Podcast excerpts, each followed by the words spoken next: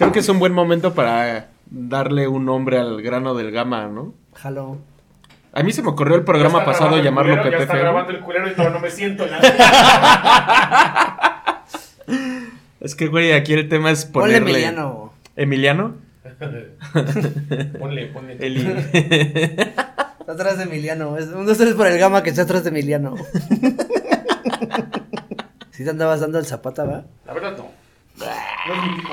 Ahí mamporreando los dos. Mamporreando los dos. Mamporreando un caballo así. Ah, esos tremendos bigotes así. Pégame, zapata. ya, perdón, güey. Adelante. Pues es que al final yo no puedo aseverar las cosas que la historia nombra. Yo puedo dar un- una reseña de lo que sucede. Al final el historiador tiene toda la razón. Al final es como lo que habíamos hablado de Sor Juana Inés de la Cruz, güey, que decía que un güey de 19 1850 decía que Sor Juana de la Cruz era lesbiana. Ajá. Güey, Sor Juana de la Cruz mm, vivió en el siglo XVI, güey. Un güey 200 años antes aseveró algo que no vio. Pero como ese libro es 150 años más viejo que tú, pues le crees al libro. Y se vuelve un bucle de la historia. Vaya, Ah, vaya. Ok. ¿Va? ¿Y eso qué tiene que ver con la Navidad? Que grabamos un programa de historia, güey. Ah, sí, es cierto. O sea, nada más. O sea, güey, no nada más venimos a empedarnos y echar desmadre, Exactamente, Rousseau. ah, ¿no? Velo. Este es, mi- este, es, este es un co-creador de un programa de historia de México, cabrón. Y el día de hoy nos está acompañando el Samuel. Ah, no, no es cierto. Sí se parece.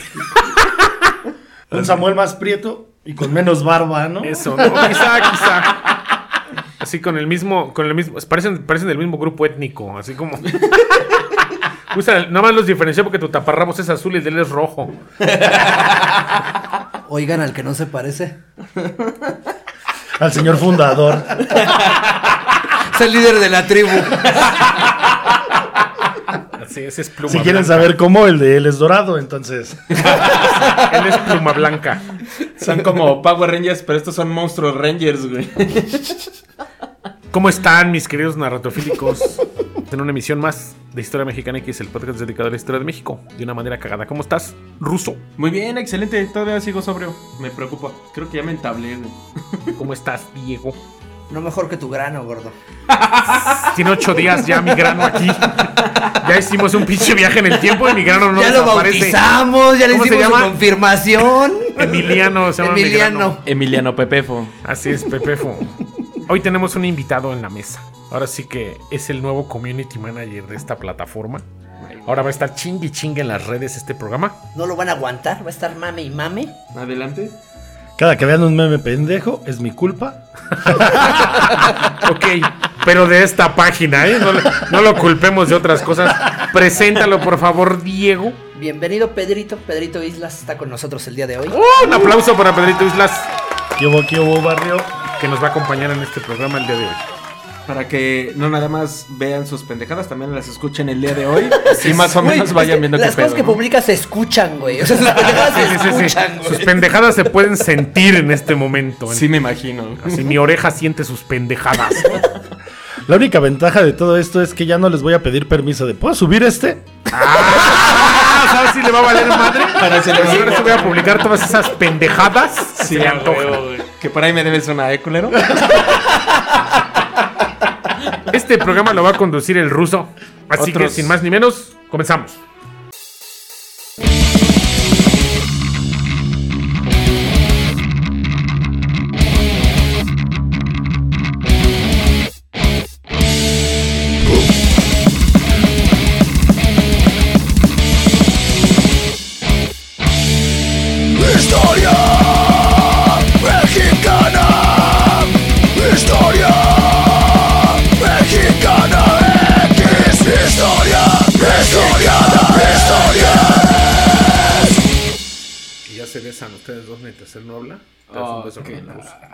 Mira, ya No te vayas a encelar del ruso, güey. Die- Diego, no te vayas a encelar del ruso, ¿eh? no, no se vayan a encelar. Ellos ¿Qué se me voy a andar encelando? Ellos se pueden tocar a gusto, no tienes pedo. Que aparte no entiendes de que ya estoy acostumbrado a que me junten a mis mujeres. Número uno. Ah, Pero cabrón, ¿de ya qué se trata tu programa o qué pedo? ¿De qué se trata tu programa? Pues ya saben que yo vengo a meterles cinco datos históricos Cinco mexicanos que yo historias sé. desconocidas de México. Ándale, así es correcto, güey. Y poco a poco voy puliendo esto para que se convierta ya Ponte a al pulir este Qué lindo, qué lindo. Pues ya que los tengo aquí juntos, voy a aprovechar, güey. Va. Cinco historias mexicanas que yo seguramente sé que no sabían. Parte 5. Número uno. Number one. Además de tener un sabor que enganchó a millones de refrescos, el soldado de chocolate era reseteado hasta por los médicos. Resetado. Reseteado. A huevo. Güey, todos los podcasts de México tienen un disléxico. Leyendas legendarias tiene Albadía y nosotros tenemos. No, cabrón, espérame, hoy tenemos dos, güey. No mames. Y es el que me va a ver, me- es el que me va a checar la Sí, lectura. chécale la Ahí te encargo. Tienes una nueva labor. Chécale la lectura, ¿no? Bueno, mames, no te burles de un disléxico. También somos persianos. No, güey. O sea- Cada que tú te burlas de un disléxico, güey, Dios gata un matito, güey. A huevo. Bueno, les voy a hablar con el número uno de la historia del soldado de chocolate. ¿Lo han escuchado hablar? No, pues no. Yo nada más del rey de chocolate con nariz de cacahuate acá como mi compadre de El sheriff de chocolate, según Bronco. A huevo, o sea, tiene una canción de Bronco bien buena. Y así. mamaron. Y el sheriff chocolate. Ah, yo conozco un compa que es el sheriff de chocolate. Ahorita graba con nosotros. dice.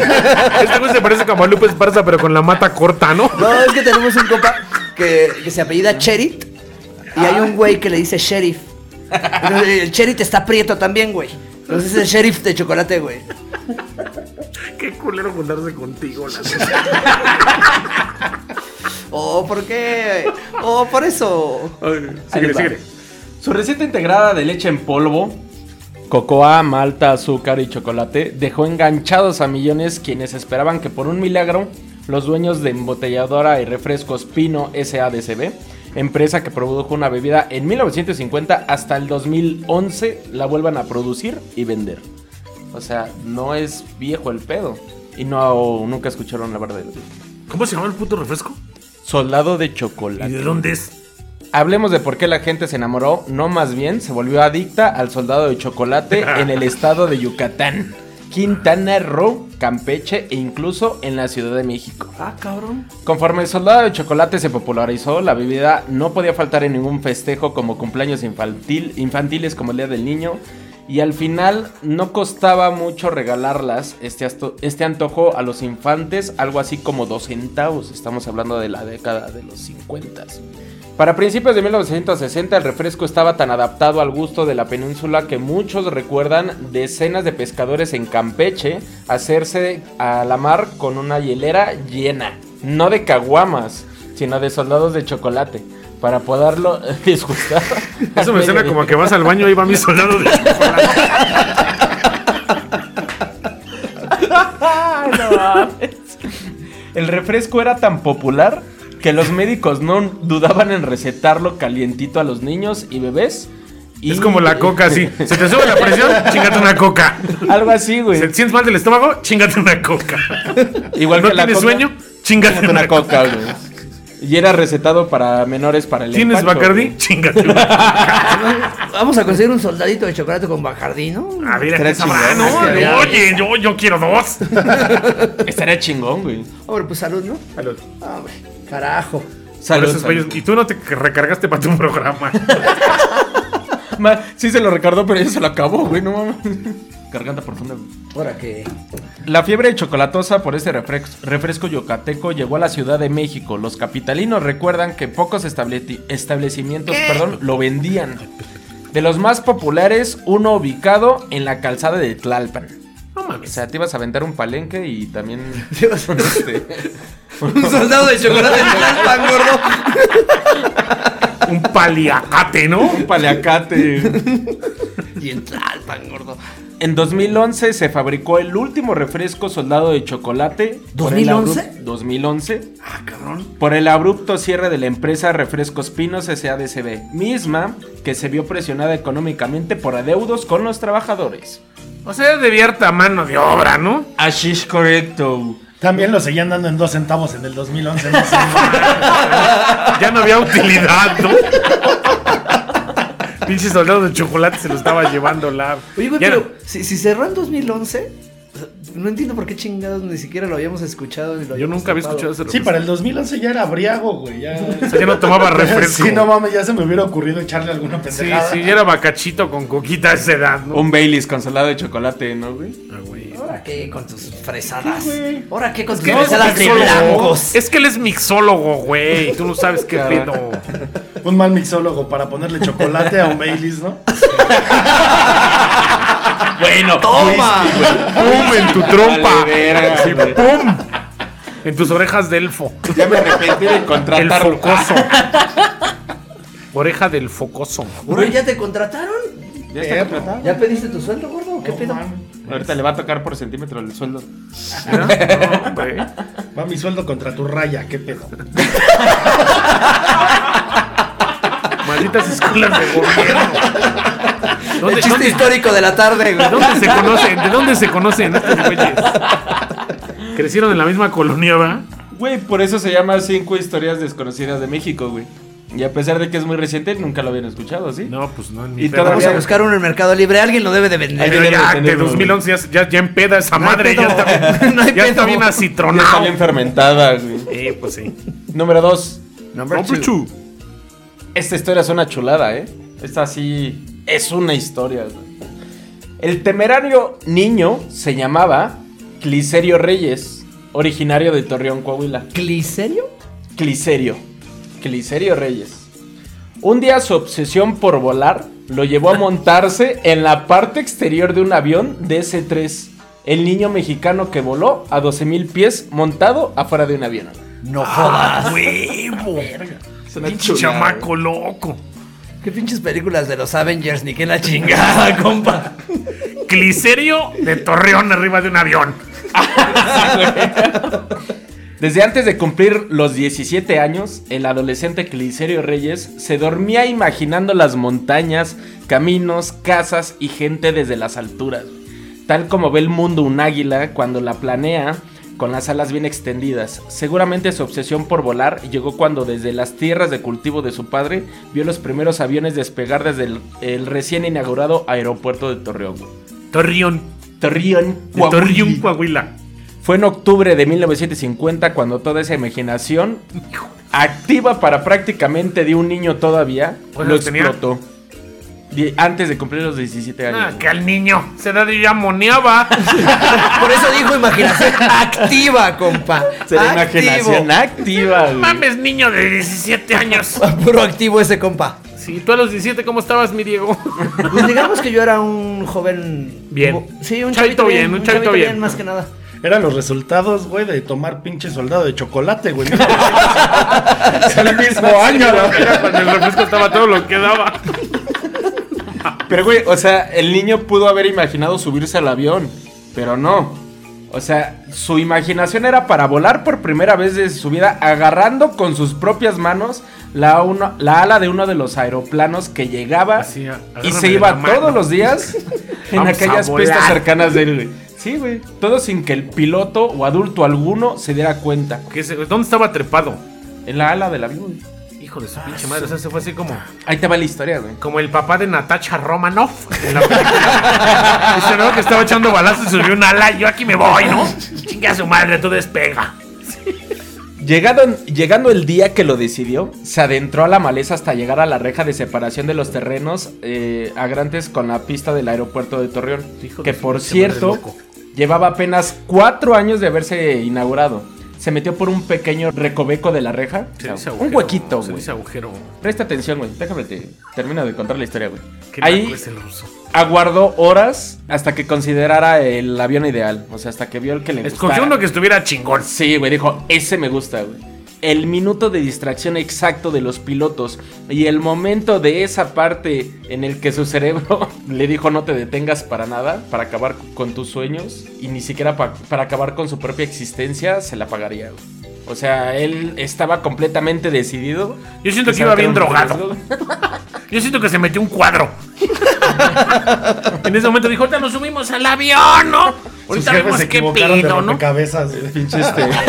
Se metió un cuadro por un pequeño recoveco. Sí, güey. Aquellos tres factores se reunieron cuando ya casi a la medianoche vio que se encendieron las hélices de un Douglas DC-3 en la pista 12. Era su momento de suerte, porque por lo regular los despegues se hacían desde la pista 30. Pensó, ahora es cuando. Y de un salto llegó al plano del control derecho, conocido como popularmente la cola del avión. O sea, se agarró de la cola primero. o sea, inteligente Punto, punto que la cola no, o sea, la parte trasera. Cuando el adolescente agarró con uñas y dientes la parte trasera del bello avión, Finísimo, finísimo. Sutil. Eso es, es sutil, es Educado. sutil. Es, edu- es educación, más que nada. Te está Bueno. dando una clase, ¿eh? Te está dando una clase. así como una veintena de diputados mexicanos federales en los que viajaban en su interior del avión, quienes se dirigían al Distrito Federal, la aeronave propiedad de Líneas Aéreas Mineras SA. El niño Lanza, estaba pidiéndole algo al gobierno ahí. Fue una manifestación así. Con tres patibeles mentando a la madre por la ventana. Levantó vuelo pilotada por el mítico capitán mexicano Jorge Guzmán Labat, que Ay, no a Jorge tenía Guzmán Labat. ¿Quién es? sepa la verga, güey. ¿Qué hizo en la vida? Pero Creo que si no me equivoco- Güey, no mames, llevó un niño en el ala del avión. A huevo. ¿Qué hizo en la vida, güey? Eso sí es mítico. No, fuera de mamada, creo que sí hay un busto de ese güey en el aeropuerto de la Ciudad de México. Pilotar un pinche avión sin que se te caiga el niño del ala. ¡Uh, la la, güey! Y mítico Se lo llevó suavecito así. No le jales tanto porque se nos zafa el chamaco. Que dijo, voy a volar suavecito. Bueno, era reconocido porque también no tenía muchos años de haber dejado la Real Fuerza Aérea Canadiense. güey. Ay, cabrón. Las primeras señales de que algo iba mal en el avión, según el, el piloto. Algo iba mal en el avión. Un niño pegado en el ala. Un niño pegado en el ala. Sonido fuerte de despegue. Unos Un gritotes. marciano, un marciano, un niño, un niño, un niño pegado en el ala. Güey, esa canción de Molotov es la onda. Hay un niño. Hay un niño pegado en el ala de afuera Vuelo de un vuelo de taca. entrar. inspiración, güey. A huevo.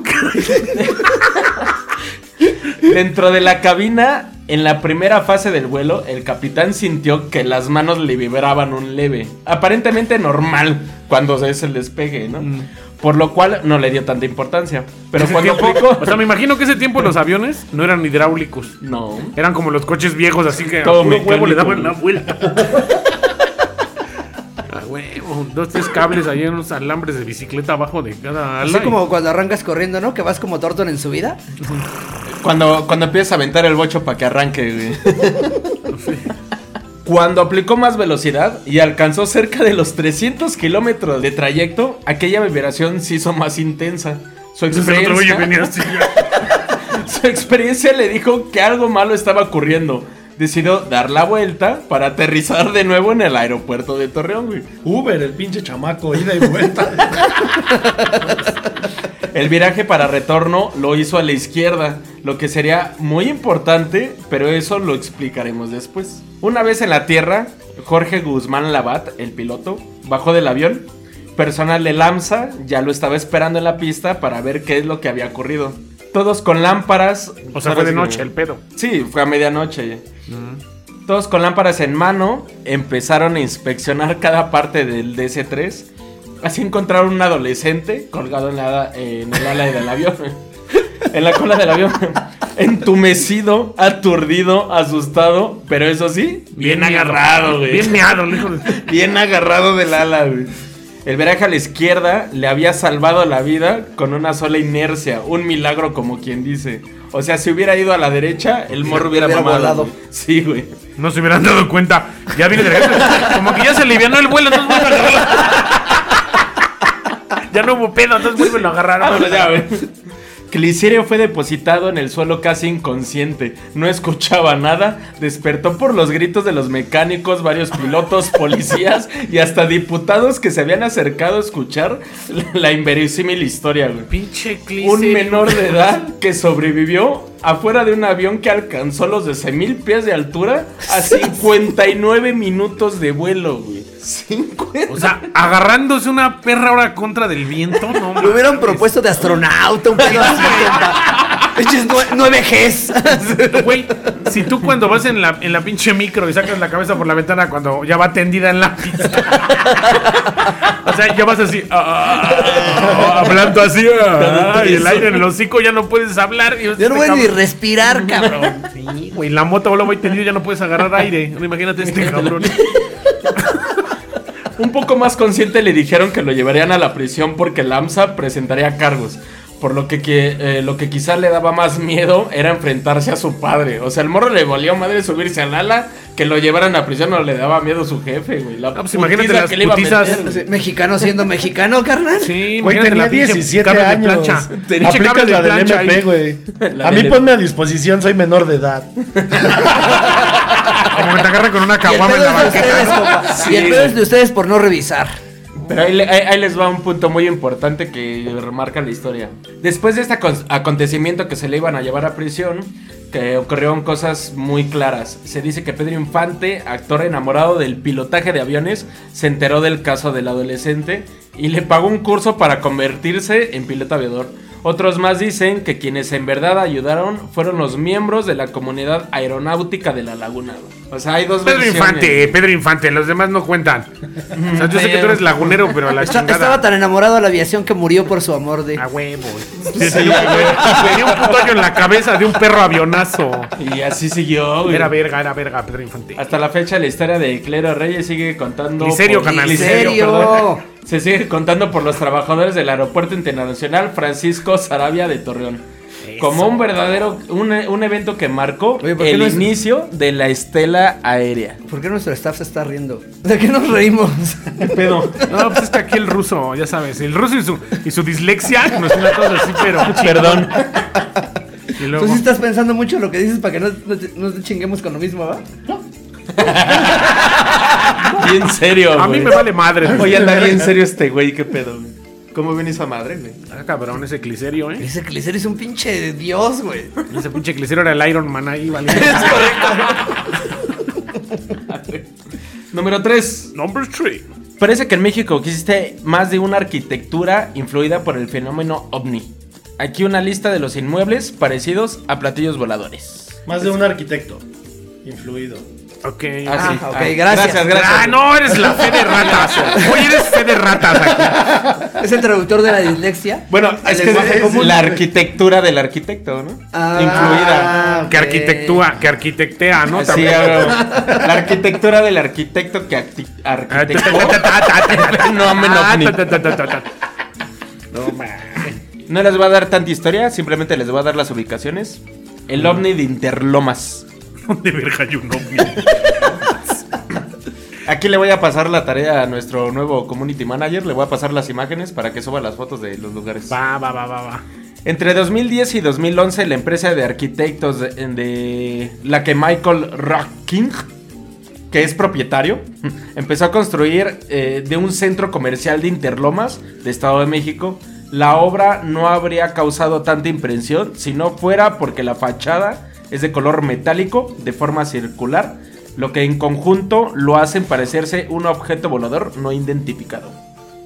Y aunque hubo protestas por parte de los vecinos para construir eh, la estética de un nuevo edificio, rompía con el orden visual de la localidad. O Espérate, sea, espérate, espérate. Así.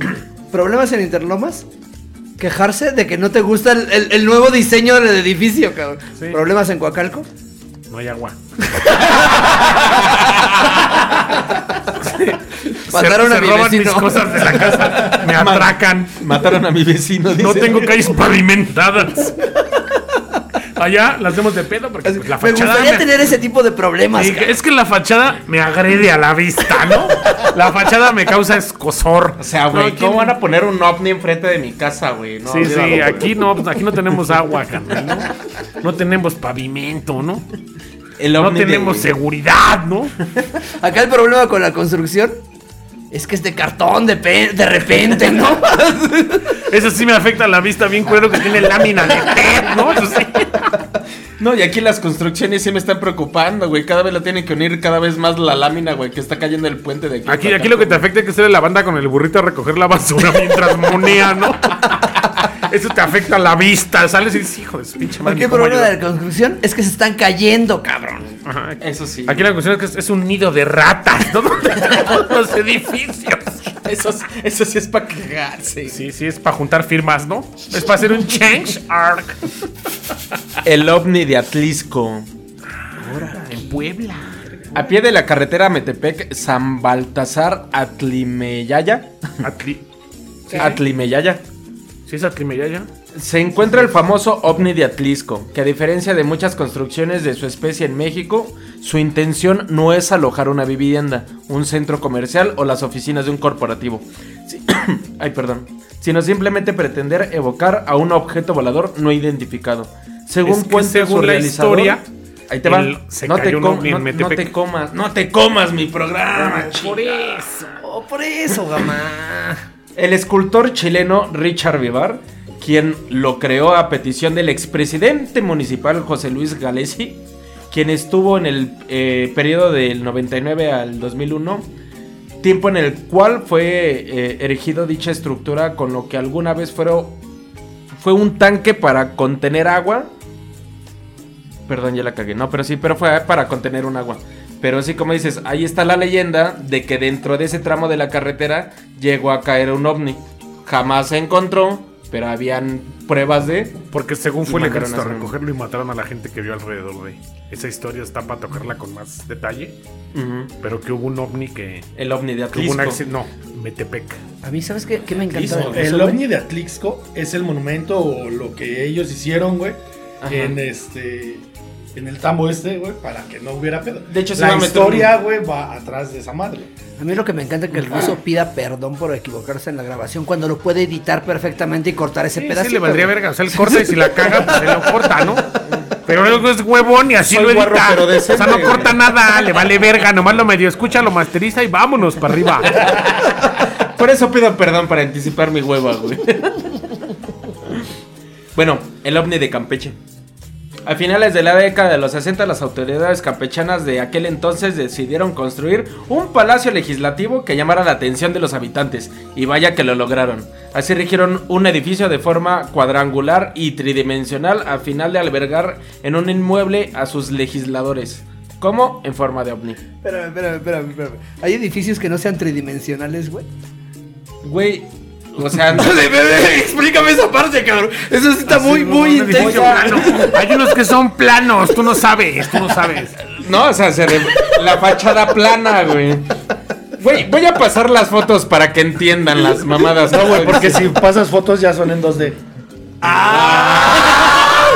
Ya no son 3Ds. Te están acabando, gordo. Ahorita te traen cuido, ¿eh? Qué bueno. Última vez. Igual que el Samuel, la última vez que vienes. El Samuel llorando en su cama. así, no mames. Bien triste. No, no, no, no estamos enojados contigo, Sam. No, es que siente, ay, ese Gamaliel está enojado conmigo, dice Samuel. Va a estar ¿Por qué llorando porque va a decir, ay, para este programa no me hablaron. No mames, va a llorar. No, güey. Ese güey Nos va se siente fuerza bueno. básica, ¿va? Pide permiso en la chamba y todo el pedo para venir a grabar, ¿va? No, igual y ni pide permiso. De Eso es compromiso, eso es compromiso, se compa. escapa, se escapa de su El chamba. Samuel hace la teletransportación, güey. Le marcas y ya está tocando, güey. Es correcto. Güey, pues esa, pues es que es otro pedo. No fuera mi rockstar de aquí enfrente. porque- Oh, perdóname, perdóname. El ovni de Saltillo. En la colonia Doctores de Saltillo se encuentra el platillo volador de la Doctores. Se trata de una obra construida por un arquitecto de la región para saber, perdón, para ser habitada por su familia. Simplemente construyó madre, una ¿no? casa, sí. Yo quiero un puto ovni para vivir. ¿Cuál es el pedo? Y que del ovni de Morelia. Gracias a ¿De los- dónde? De Morelia. Te entendí de Morelo. Así como de Morelo. Ya se le está quitando lo blanco, va a empezar a hablar como negro. De Morelo. Bueno, este a poca reseña formó parte de alguna vez de los edificios corporativos de Cinépolis, empresas originales de Michoacán. De Morelia. Y por último detalle, todos estos que acabo de mencionar, abandonados. Tan solos. ya. Es que los ovnis bajan. Mira, ponte la cumbia, ponte la cumbia. Aquí- aquí- de hecho, aquí ya empieza la introducción. Aquí ya empieza a entrar la cumbia porque ya empiezo con unos temas más. O sea, ya comenzamos con los expedientes mexicanos X. Ulala, ulala. Uy. Hoy en nuestra sección Expedientes Mexicanos X, Número 4. number 4. Retomando el tema de los ovnis. Rogó para que su esposa e hija sobrevivieran a un difícil parto. Un extraterrestre asegura. Intercedió por él ante su supremo. No mames, eso salió en Los Simpson, güey, y así nació Maggie. Sí es cierto que la tocó así con una lámpara, se la llevó una noche de pasión, ¿no? En un capítulo de, de historia de, De Viernes 13 la edición, casita de Casitas terror. de terror. edición de historias de terror acá. Le tocó el hombro con una lámpara y salió embarazada la Maggie de un Los extraterrestre. Simpsons lo, atra- lo hacen otra vez. güey. Al- algo así, güey. Y dice, algo así parecía la historia. Por el favor, le pidieron que erigiera una pirámide en el desierto. Y esto es real y actualmente ahí está el pedo, ¿no? A 18 kilómetros al este de Monclova yace una pirámide de tipo egipcia erigida en pleno desierto. La construyó un campesino común de la región por mandato de una entidad proveniente del espacio. El constructor se llama Raimundo Corona, pero no se crea que es un hombre que habla así de una manera muy confusa. Al que se le vea una intención de sacar provecho económico de su obra, mucho menos que sea percibida para... Allá rifa el peyote, Turismo ¿no? o De la algo zona, así. el, el sapito, también rifa por allá, ¿no? El sapito. Eso. Todo el perro ya fumando en su foco. A mí me dijo esa madre que construyera una pirámide, ¿no? Este hombre siempre ha hablado con seriedad, cordura y sin exaltación de lo que ocurrió hace casi 40 años. Cuenta que en 1983 su esposa embarazada empezó con las labores de parto, llegando por ello a un hospital del municipio de frontera donde el médico, con bisturí en mano, intervino a su mujer, de inmediato extrayéndolo del vientre de una niña muerta. El doctor le advirtió que su esposa probablemente también falleciera. ¿A quién extrajeron del vientre de una niña muerta? No, no, no, no. No, No, o sea- Extrajeron de la mujer una niña muerta. Ah, oh, es que, es que la lectura trae... Ahora todo tiene sentido. Perdón, es que malabareé con las palabras. Voy al malabareo. Esto se está poniendo muy intenso, cabrón. Está bien cabrón. La impresión, así como el miedo de perder a su mujer, provocaron que Raimundo cayera inconsciente. Desvanecido el hombre empezó a tener visiones. Vio a su Así. mujer recostada en la cama del hospital. Ahorita nos vamos a dar unas visiones, hijo de... Junto a ella, una entidad vestida con una túnica negra, a quien rogó para que no se llevara a sus familiares. Como los marcianos an- que se leen con las películas del santo, ¿te acuerdas? Que se ven acá así como... moviendo las máquinas mortales y Algo así. las supercomputadoras y acá pinches batallas de la mente. Sí me acuerdo. La cosa que este don ofreció su vida por la vida de ellas. El ser O extraño... sea, la niña ya se había muerto, todavía estaba viva. Ah, ya lo La sacaron muerta. ¿no? La sacaron muerta, ¿no? La sacan muerta, este güey se de- desvanece, ve a este güey, le dice, doy mi vida por pensando que era como un ángel de la muerte. Igual era el padrecito, iba vestido de negro nada más para darle la Con una túnica, es que era... Era Macario. Era como... Con tantos hijos. alucinando. Era así como... Traía su túnica como él. El maga. Traía su túnica como la de, la de Solín. Así como, como Calimán, ¿no? Traía tónica de él el Concos Clan, güey. A huevo. El ser extraño le dijo que él no podía de- decidir sobre la vida o la muerte de su mujer. Pero apuntando con sus manos hacia arriba le expresó, pero el de arriba sí puede. Raimundo subió Ájale, por unas escaleras, encontrando al fondo un hombre de espaldas a quien le rogó por la vida de su esposa y su hija. Aquella persona narra, le reclamó por pedir necedades. O sea, él está diciendo que al que le pidió, le dijo, ya, le deja de mamar, güey, algo así. Mm, supongo. Fue entonces cuando una mujer apareció en el lugar para rogarle al hombre que estaba de espaldas que le considera a Raimundo conservar a sus familiares. Ese Una vez- Raimundo andaba pero chulo, hijo de su pinche cuadro Hoffman doble cota, edición 100 aniversario, estaba pero hijo de su ahí te va lo más cabrón, güey. Una vez Traía que- unos Ferrari así, andaba bajándose del, bajándose del Soul Tech así, masticando un chicle así desde las 2 de la tarde de un día anterior así. Imagínate el focote de la sala de operaciones, gordo. Andaba- no, andaba pero alucinando, mi chavo. Una vez que el coahuilense despertó, tanto su mujer como su hija estaban vivas. O sea, la niña nació muerta, la señora ya se estaba muriendo, despierta este güey, la señora se salva y la niña revive. Meses después, cuando Raimundo desempeñaba sus labores en el CIMAS, Desempañaba, así las limpiaba, así para que se vieran bien o cómo estaba ese pedo. Ese güey limpiaba los vidrios de la Así pirámide. a huevo, o sea, Estaba desempañando sus focos, gordo. desempañando su pipa de, su pipa de lo cristal.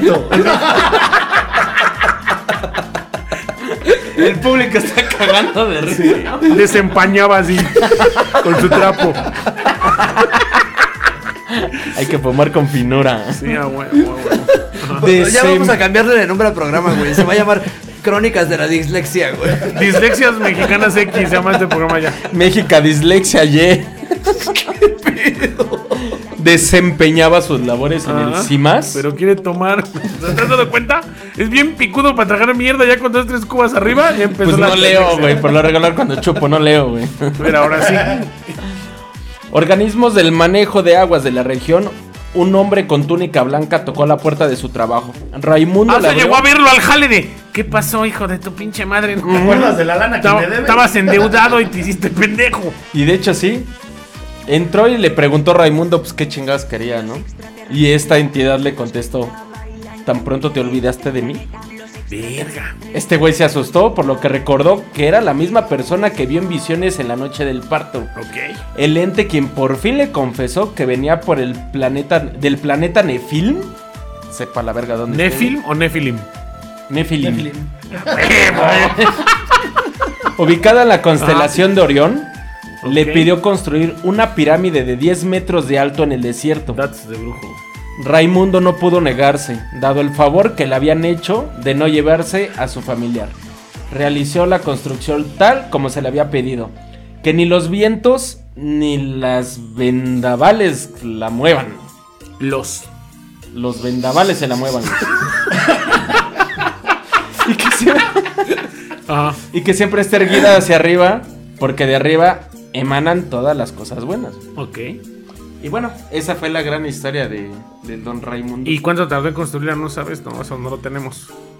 no lo Ah, sí, un explica. rato. Va, va, va, va. O sea, nada más llegó Hay y. cosas Igual que... y fumó, se apagó la luz, güey. Ya cuando despertó ya también estaba la pirámide gordo. Güey, De hecho, sí hay un sí. documental de él en el que te retoman todas esas esos pedos lo vamos a astrales. chingar. Ahora sí que el community manager puede cortar un video de este pedo y poner el, el link en redes para que la banda que quiera informarse más de esta pirámide pues lo vea. Se lo paso. Voy a hacer un es- paréntesis. Ok. Yo visité Izúcar de Matamoros, Puebla, hace dos años a una ceremonia de solsticio de invierno. Nos invitaron a un pedo así. Fuimos a una a una ermita, güey. Una ermita es una pequeña iglesia en la Yo punta de un cerro. Yo te yo iba a decir la misma mamada. güey. Exactamente. Fuiste a Iztapalapa, güey. Así, pero esa es la ermita más lacra, ¿no? Ahí en el Cerro de la Estrella. Pero un señor nos invitó y tenía 30 años construyendo una iglesia él solo. Y el señor dijo que una, que una presencia de Cristo le dijo que hiciera una iglesia. Se cuenta que el ruco vivía en, en- Trabajaba en el pueblo, ¿no? Y a su hijo lo mataron unos güeyes de, de otro pueblo en una rencilla de esas de feria. Matan a su hijo. Y el señor se queda como sacado de onda y compró armas para ir a matar al, a los güeyes, ¿no? Se sube al puto cerro y desde el cerro los estaba campaneando porque tú te paras en ese puto cerro y no hay nada ahí. Las casas están muy contadas. Y el viejo volteó hacia, hacia donde estaban los güeyes que se iba a chingar como para campanear desde el cerro y luego bajar y a rajarle su madre. Y se encontró un Cristo tirado en la punta del cerro. Lo recoge y dice que un señor le dijo, haz, en vez de estar pensando esas pendejadas de querer matar al vecino, cabrón, aquí hazme una iglesia. Y se desapareció. Y el ruco en su loquera, güey, tenía como 40 años construyendo una iglesia, pero él solo. O sea, no aceptaba ayuda de nadie. O sea, el ruco no tenía chalán. Solito cargó piedra por piedra para hacer unas putas escaleras como de 500 metros. Y arriba construyó una iglesia él solo. Qué pinche pipi, Solo. qué la chingada. Exactamente, güey. Y yo cuando platiqué con el señor, ya está viejillo, no mames, hizo una iglesia literalmente en la punta del cerro, solo. No, toda su vida cabrón. la enfocó en hacer esa iglesia. Ah, y decían que Y a mí me piedroso, sorprendió, güey. cabrón, que un ruquito, ya tiene ahorita como un ochentón, no mames, sube el puto cerro, o sea, se siente y él te platica su pedo que dijo, yo quería venganza por la muerte de mi hijo. Diosito o Dios me dijo, hazme mejor este, evítate de pedos. Igual y, de, igual de cargar tanta piedra se paniqueó, gordo. Se sintió culpable y dijo, ya estuvo, ¿no? ¿En dónde fue? Izúcar de Matamoros, Puebla. Y, igual de mucha piedra también se le voló la canica, ¿no? No, fíjate que... Ya es Jimán. Fíjate que yo, yo, yo vi el lugar, no soy religioso, pero respeto un chingo su, su trabajo, güey. O sea, lógicamente él a como, a como Son se cosas dan- que impresionan. Sí, cabrón. o sea, de- de él no trabaja hizo- de una manera, su- no se imaginen la iglesia super derechos los muros, no te imagines una losa, güey, solo. O sea, que alguien le dedique su vida a una obra y diga, mira, yo más o menos le hice así, le puse unas sillas y le gusta hacer una misa una vez al año allá arriba y chingo de gente viene de otros, de otros municipios a su, a su iglesia el ruco se siente volado. Vamos a dar el rol, me interesan esos Es pedos, una pedota allá arriba, yo marca Está bien, ¿eh? está bien, como bien dado ese pedo, güey, porque ahora que anduve en Coahuila, güey, que ves que hay un chingo de datos históricos en Coahuila, güey, pero Sí, Coahuila madre. está bien culero. De cámara, güey. que yo Güey. allá, güey. Pues por eso lo Vamos dice. allá, Con razón te tardas un chingo en llegar, hijo, no mames. No mames. No, güey, es que o sea, estuve en Coahuila, güey, y para donde jalara, güey, todo el pinche mes que estuve allá, no hay nada chido, güey. Excepto me tocó ir a visitar, donde estaba trabajando en las torres de telecomunicaciones. Ok. Llegué a la punta de un cerro, güey, y yo así como de qué pedo aquí, qué onda, güey. Y hay un Cristo que de momento no me acuerdo cómo se llama. En la punta del cerro, güey. Y así como bajas la veredita del cerro, hay un buen de capillas, güey. Hay, todo se ve poca madre. Es como, yo, yo le decía a, a mis cuates, yo creo que si traigo a, a mi abuelita, güey, se volvería loca en esta madre porque mi abuelita sí es muy religiosa. Y tienen básicamente una capilla por santo bajando el cerro. Y de hecho tam- también allá por allá está el Cerro de las Cruces. Bueno, de tantas. Pero se le llama el Cerro de las Cruces porque van fieles a como a que a pedir un favor y dejan una cruz. Pero más que bonitos hasta se ve tétrico. Porque van a dejar sus crucifijos como caiga. Y pero pues, es todo un terreno lleno de cruces bien macizo. güey. Pero ahí van a hacer sus devociones. Lo vimos en el programa pasado, ¿no? O sea, ¿Qué pedo con la fe en México? Así es. Y hablan, hablando de la fe, número 5. Number Number five. five. Los Nazki. Seres Los Askis, demoníacos. No, no, son los de Askis. deja. Esos son los Askis, güey. Ah, Esos son los asquicios. Los Askis. Los asquillos. los Nazki son seres demoníacos con los que hablaban Nzaki. los otomíes. El señor del ¿Cómo? infierno. Insaki. Nzaki. N, Los o sea, Nzaki. N-Z-A-H-K-I. Nzaki. Seres demoníacos con los que hablan los otomíes. El señor del infierno, el señor de la noche, sirena mala y trompa de caballo. Sirena, eres como una mariposa. Sirena como... No, esa es mariposa, güey. Mariposa traicionera. Ahí les va. El pueblo otomí conoce bien los aspectos físicos de los seres oscuros que son capaces de enfermarnos o hacernos que nos vaya mal en la vida. Los llaman Nzaski. Nzaski. Otra vez. Nzaski. Saki. Nzaki. Va, Saki. Para que dejen de hacernos daño, Ajá. los el público se caga de la risa de mi dislexia. Güey, lo más culero es que te corrige un disléxico. Pero que sí lee bien. Lo peor de todo es que este cabrón sí está diagnosticado como disléxico, güey. Y te está también, corrigiendo, cabrón. Vale, verga. o sea, ¿A dónde vamos a parar? Miguel Buki, ¿no? Para que dejen de hacernos daño los curanderos otomíes no los enfrentan con fuerzas buenas, como ocurren en las cosmovisiones cristianas, Ok. sino que hablan con estos entes malos representados en papel amate para que dejen el cuerpo de su víctima. O sea, los dibujan, hablan con ellos y para el pedo. O sea, yo pensé que era como no los, en- no los, no los enfrentas con el bien. Vamos a hacer una comparativa. O sea, tú no llegas con la banda lacra de la colonia y les echas a la patrulla. Tú llegas y les invitas una caguama. ¿Es correcto? Y dices, es, correcto. ¿qué tranza la banda? No, ahí dejo el coche. Ahí les dejo para una caguama. son tu En banda. corto. Ajá. Y a la banda lacra te la echas a la bolsa. Es correcto. Y no andas ahí. Voy a entrar a la patrulla para que se los lleven a todos. No. No, te avientas un pedo encima, mi hermano. Mejor, le- ahí les dejo para unas carnitas y unas caguamas. No, te vuelves el patrocinador oficial de la colonia. Así es, correcto. Aparte de los cuatro ya mencionados, existen otros, que es el señor Nahual, la sirena mana ya la había comentado, eh, la trompa de caballo, la trompa de toro, el señor Moctezuma.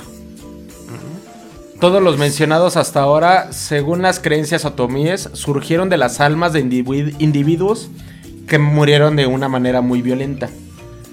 Este, accidental o sin bautizar. O sea, lo que los cristianos también retoman por lo mismo, ¿no? De tu alma en pena porque moriste de una manera mala, no te bautizaron, bla, bla, bla, que quedas en el limbo. Ellos ya tenían esa creencia que hasta la fecha se sigue retomando.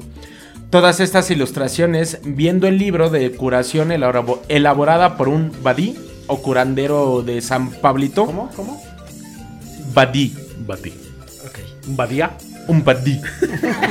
Ahora que tú Sí. también. Se Soy mamó. fan, soy Es fan. Ya nos dimos cuenta, gordo. Perdóname, pero por culpa de esos culeros se está grabando este programa, ¿eh? Hombre, gracias a esos culeros. No, hombre, gracias.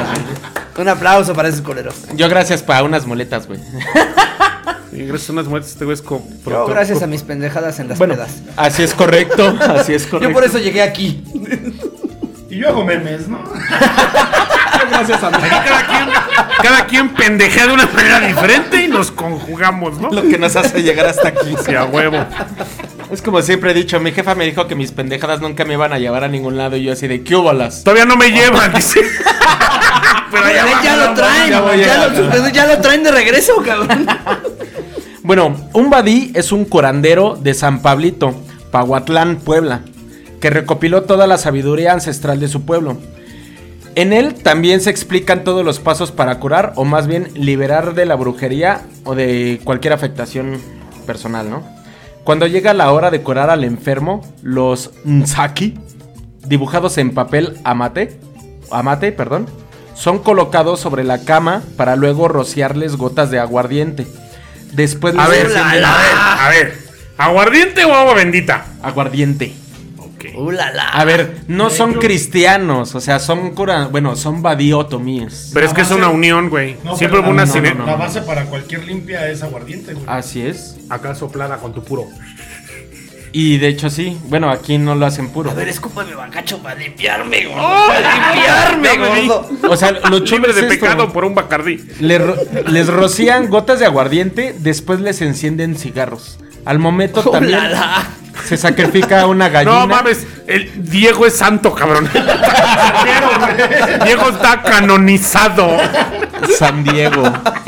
San Diego. Ya es San Diego del Valle. San Diego de la ¡Ay, Providencia. no! San Diego de la Providencia, mi hermano. San Diego de la San Diego de la Providencia, del Valle. Ah, güey, oh. Al momento también se sacrifica una gallina, Ah, mientras el curandero pronuncia unos rezos en lengua náhuatl. Bailan No. y bailan y se embarran la sangre de la gallina, ¿no? Eso me recordó la película de A Perdita veces Durango. pasa también aquí. ¿Han visto Perdita Durango? No, no. Es una película muy recomendada. Sale Javier Bardem con unos pelos de chaca increíbles. Y es la historia de los narcos satánicos. De los narcos que cruzaban banda para Estados Unidos, cuestiones, vaya, drogas. Pero mataban güeyes y los ponían a chamber en el santero. Decías que ya tengo una- un muerto en tal zona y me dice que por ahí está la migra. ¿Dónde la no puedes cruzar por ahí. La película está en YouTube, pero está en inglés. No sé si esté subtitulada.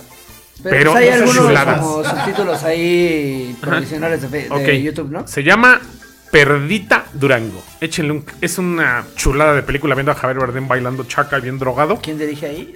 Eh, Alex de la Iglesia, creo. Ah, buenísimo. Ajá. Es un pinche clasicazo esa película.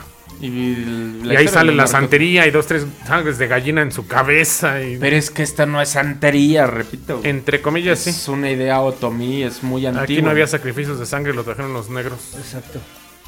Hoy sí, Ruso, no te pongas a putas con el Capitán América. A ver, Podría hacer tiempo. esto todo el día. Aquí los sacrificios de Vamos sangre a no eran romper- animales. a ver, güey. tiempo. Aquí Vamos los a sacrificios de rompernos. sangre no eran animales. No, Ese es el Eran humanos. Así es.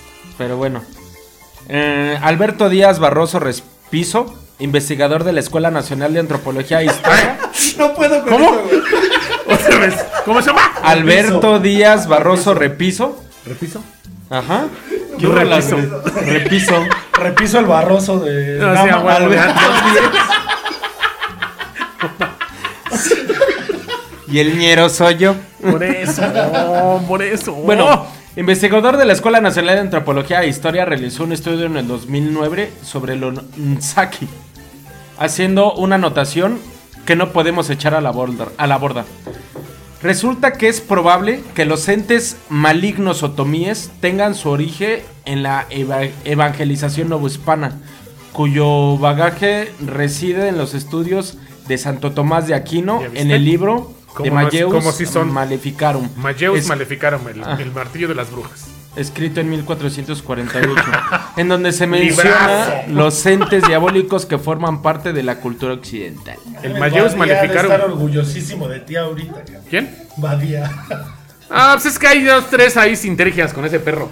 Ese libro del Mayeus Maleficarum era un manual escrito por la Santa Inquisición en el siglo XIV que nos decía cómo detectar una bruja, cómo detectar un, un satanista o cómo detectar a una persona que se dedicaba a la magia negra. El Mayeus Maleficarum, por ahí lo tengo impreso. Ta- hay a quien le interese, ahí tengo un ¿cómo se llama? Una carpeta en No hagas locuras. Megadown luego me la pasas, luego me la pasas mejor. que no hagas este, locuras públicas. Les voy a vender libros. ahí Va, va, va, va. Vemos, vemos. pero- Saca, sácala. Yo veo qué pedo. Ahí les traigo voy por quien quiera. Pero bueno, otros cinco datos que yo sabía que no sabían. No, carajo, ¿eh? Esos datos es algo bien bonito. Te voy a decir por qué. Porque si es neta que, literal, de, de los cinco programas que habíamos grabados de datos, o sea, estos 25 datos, no lo sabíamos. Verga, ya 25. güey. Ya van 25 datos pendejos, desde el niño que no habla, del niño que habló a los cuatro días de nacido. O sea, desde que se puso las pilas el ruso. Es- exactamente, desde que el ruso empezó a grabar unos programas hermosos, dije, ay, mi ruso. Es mi ruso está sacando las uñas. Es que, güey, eh, por un momento pensé, se nos está acabando la historia. La podemos retomar para tomar detalles, pero dije, no mames, Nunca en se nos México. va a Pero la historia nunca se nos va a acabar. güey. Por eso dije, en México hay muchas historias, pero Hay dije, ¿para, este qué re- ¿para qué volver a decir historias que ya sabemos? Hay eh, cosas que no sabemos. Ah, México tiene de todo, hijo. Está bueno irle variando, Cordo. Está bueno, está bueno. Ahí la llevamos, bueno. ahí la llevamos. Pero Pero ha estado bueno. chingón, ¿eh? Ha estado chingón este, este ¿Cómo, tema. De... cómo te pareció este programa, mi buen Diego? Pero, manito, me sigue sorprendiendo con todas estas cosas, güey. O sea, lo que dice Gama, desde que empezaste con este de, de- de datos extraños de la historia, está chingón. Al, al- al hecho de que llegamos a una. A, a una sección específica del programa que es eh, Expedientes Expedientes Mexicanos, Mexicanos X. X. Está chingoncísimo, viejo. Gracias también por compartirnos esto, porque son cosas que la neta no sabía, güey. Y tanto los narratofílicos como nosotros, pues aprendemos más, güey. También creo que de eso se trata este programa, güey. Y está chingón, güey. Gracias. Espérame, déjame limpiar la lágrima, güey. Ay, mi vida. ¿Tu gama qué te pareció? No, pues fíjate que yo soy re fan de estas cosas, ¿no? O Chulas. sea, tanto desde el maldito Squintle que iba colgando del avión. o sea, creo que todos esos datos random del México que, que forman parte de un cuento que, güey, nadie se acordaba de ese Squintle, güey. No, Nadie, o sea, no. ha de haber por ahí alguien que sí leyó el dato en internet como la balsa del sexo. Sí. Que en algún momento alguien le puso atención a esa historia y qué chingón que podamos retomarla y vuelva a salir otra El, vez. el güey pudo haber sido astronauta, cabrón, Sí, por güey, soportar la risa, güey soportaba. Olvidado en la vida y en la historia, ¿no? Sí, ¿no? Carajo, ese güey pudo haber soportado así de, no mames, piloto de la Fórmula 1 sin su pinche madre ahí trepado. ¿Quién aguantaba sin casco y hacía la brava? Ya me le veo uno con sus guaraches bien llenos de tierra y ahí trepado. No, llegó sin No, guarache. llegó desempolvado, gordo. Bien peinado, bien peinado así. Blanquito, blanquito, güey. Sus ojos bien secos, rojos, a la verga, pero bonito. Mi buen Fíjate que muy buen programa y... Mi buen Sam. Espérame, es que le iba a decir mi buen Samuel 2. Nah, no es cierto. Nah, no es cierto, ya sé que no son hermanos, pero. ¿qué te Somos parientes, programa, dice. Muy bueno, muy bueno. De hecho, este, pues, los, los datos, ¿cómo llamarlos? Desconocidos, güey, que, que manejas, güey. Son datos innecesarios que a la gente le gusta saber. güey. La verdad. Porque no es Pendejos, que a nadie, le- a nadie verga le importa, pero que están chidos. Por eso se olvidan, pero de vez en cuando hay que recordarlos, ¿no? Claro, no, no. Definitivamente. No, hombre, gracias por la invitación. Estás destrozando al ruso el día de hoy. Joder, la verga, ya me debes dos. Gracias a de él. ser hijo de la ciencia. Le, le, le- lees bien, lees bien. tas- Te están diciendo a leer ruso, velo por lado amable. Es que, güey, el pedo es que de por sí leo mal, güey, y luego así de ladito, no, pues está más cabrón, güey. Endereza tu máquina. ¿Qué te pareció estar en el programa, Pedrito? Bastante entretenido, bastante entretenido. Lo mío no es andar en el micrófono, güey, pero estar chingando al ruso sí. Y conjugamos esas, esas habilidades. Y nos vamos reforzando poco a poco, dice. Saluditos antes de irnos, ¿no? Pues ahora sí que un saludo a todos esos narratofílicos que están chingue y chingue el día lunes temprano. A ver a qué hora suben el capítulo, cabrón. ¿Ya van a tener capítulo de hoy o se van a aventar el Guadalupe Reyes hasta el día de la Candelaria? Me dice uno. Mándale un saludo a un par de los que te han estado escribiendo. Pues más que nada, un saludo a, a Benjamín Godínez, que siempre está chingui chingue cuando está el programa. Alexi Budo, me dice no deja de chingar Ah, también a qué hora queda el programa al aire. Son de esos, de esos narratofílicos que día a día están pendientes de esta producción. ¿Sabes también quién? Y se los dijo. Le duela a quien le duela y le pesa a quien le pese, pero Don Chepe también Oh, sí, hasta me, mandó, hermano. me mandó un pergamino el cabrón esta semana para agradecer Huevo, todo, ¿no? chingado. Que nos mande un pomo el culero, dijo que, nos, que no nos deba dirección. ¿Vas a enviar tu dirección en privado, mi Diego? Jalo. Para que nos envíe un borbón de allá de la frontera, un pinche Jalo, marrascapache. Un marrascapache ilegal de allá de California hecho de biznagas. Uy, Y nos ponemos pelos. Va, este, les doy la dirección. Se la, Se la mandas a él, se la Chepe. mandas a él, Ah, va, órale, va. Ya Yo, un saludo que me pidieron ayer, este, para Damaris Pérez. Eh, Abracito y qué bueno que nos escuches, qué chingón. No dejes de hacerlo, síguenos compartiendo. Es lo importante. ¿Algún saludo quieras mandar? Sí, a mi mujer que no sabe que estoy aquí. que piensa que estoy trabajando. que piensa que ando en putiza. qué pendejo. Mira, vieja, escucha este programa. O sea, sí, vieja, no, no, no traigo la quincena, pero qué Pero mira. Sonamos en todo el país. En 39 países, En para ser 39 precisos. Ya me escuchan en 39 países, vieja. Así, carajo. Esta Ah, semana cierto. no comemos, pero ya me conocen en 39 países. Estaría bueno que mencionaras esos números para que los narratofílicos sepan. Pues es que los vieron en nuestras redes y así como ya les hago, les hacemos una mención y los metemos a la página para que se echen un clavado y vean que andamos movidos por un chingo de lados. Ya ahora es trabajito del buen Pedrito Sola, ¿no? Mira, yo no que- tengo pedo, güey. Tú me puedes decir Como una vez a la semana en el programa, güey. Pero yo te como toda la semana con memes, güey. Muy cierto, sí. Tú sígueme comiendo, comiendo. hora, ¿no? güey. Ahora ¿Cómo te encuentran en redes ruso? Adán Ciner en Instagram y el ruso con dobles en página oficial de Facebook. ¿Cómo te van a encontrar en redes? Como Pedro Islas Marín y suena muy cagado, pero así como lo buscas es el primero que sale. Otra, tú vas a llevar las redes de Historia Mexicana X, que serían Podcast HMX en Twitter, Podcast HMX en Instagram y Facebook, la página de Historia Mexicana X. Ya valió madre, voy a tener que abrir cuenta de Twitter y de Ahí Instagram. mismo la llevas. No, sí, güey, pero para seguirlos chingando aparte. Ah, Ok. ¿A ti cómo te encuentran en redes? Diego del Valle en Facebook y Valley From en Instagram. A mí me encuentran como Gamaliel Mole en Instagram, en Twitter y Facebook como Gamaliel Molina. Oye. Esto fue Historia Mexicana X. Besos en el desempolvado a causa de un vuelo. Besos en las turbulencias. Besos en el fruncido del niño. Sí lo traíamos. Sí, es que me imagino cómo se venía hasta agarrando con esa madre, ¿no? Así. Ya ni raya traía, güey.